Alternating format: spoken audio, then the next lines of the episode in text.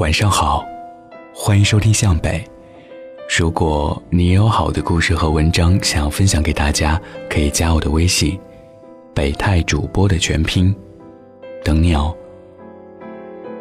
今天分享的文章叫做《被梦想俘虏的人生》，作者刘瑜。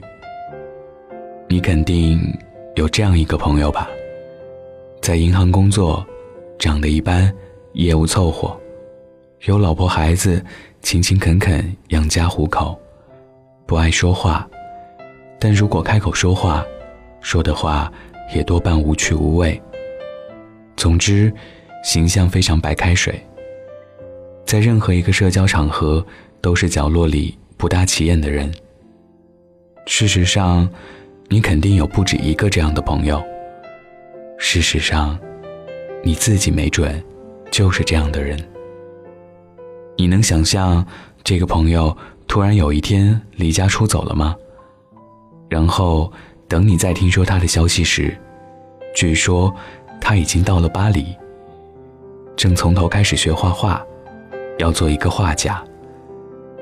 你很难想象，但是毛姆却写了这样一个人。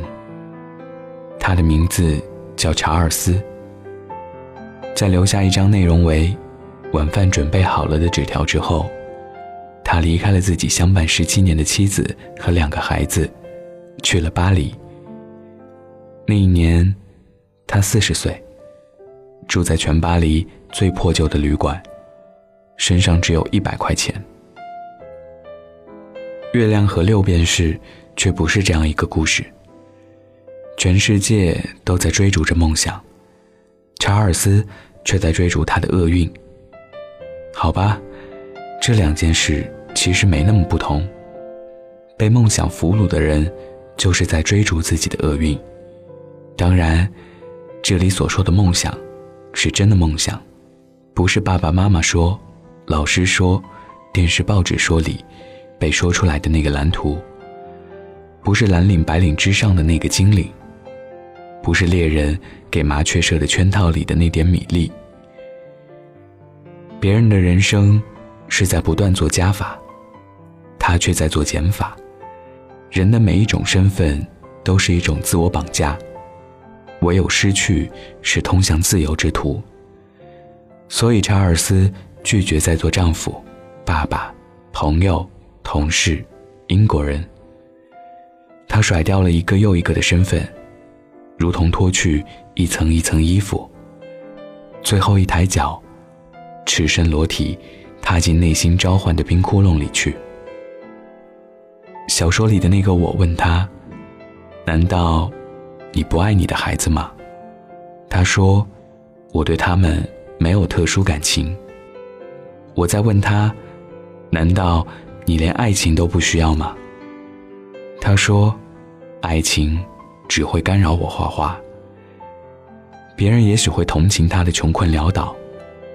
他拿起画笔时，却觉得自己是一个君王。这样的人当然可恶，他的眼里只有自己，没有别人，自私，没有责任心，不屑和社会发生任何关系。但他又很无辜，因为他的眼里岂止没有别人，甚至没有自己。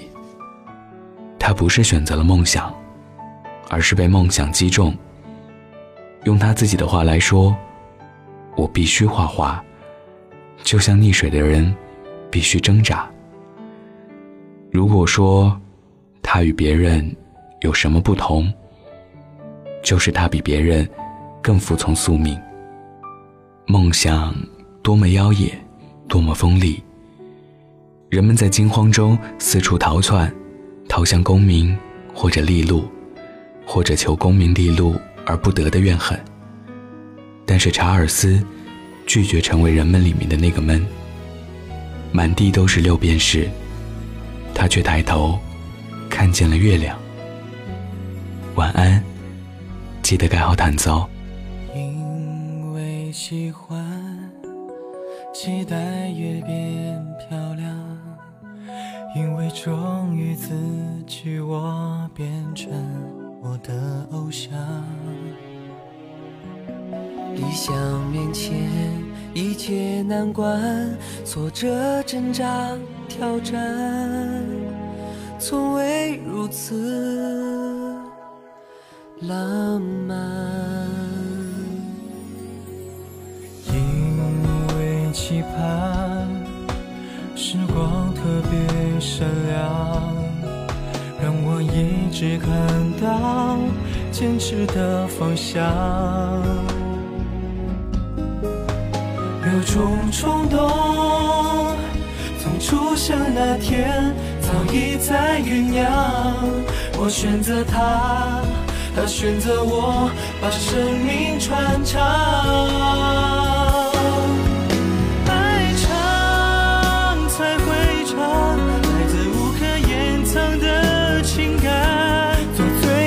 的我，没什么不敢。才是最大的力量。梦想的现场，每个人头上都有光环，天上所有的星为我们加冕。敢仰望的人，眼中自有光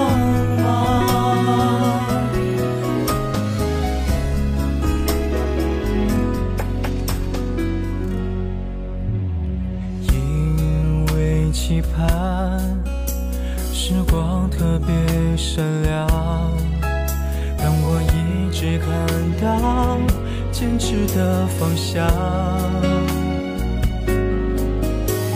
有种冲动，从出生那天早已在酝酿。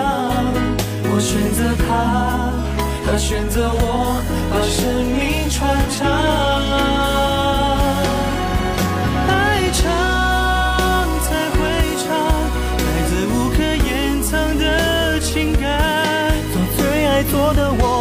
没什么不敢，才是最大的力量。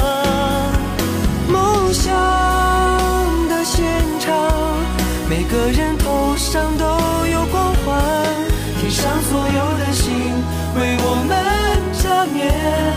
敢仰望的人，眼中自有光芒。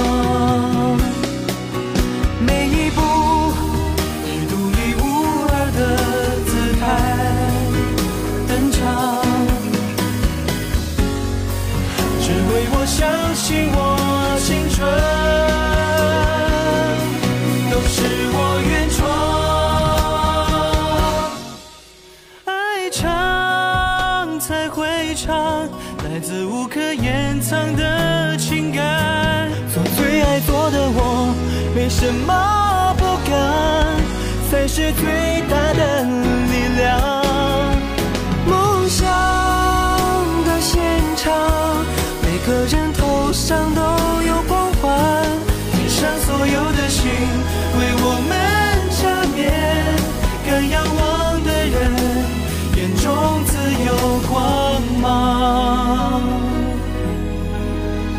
一样的梦想，让我们不一样。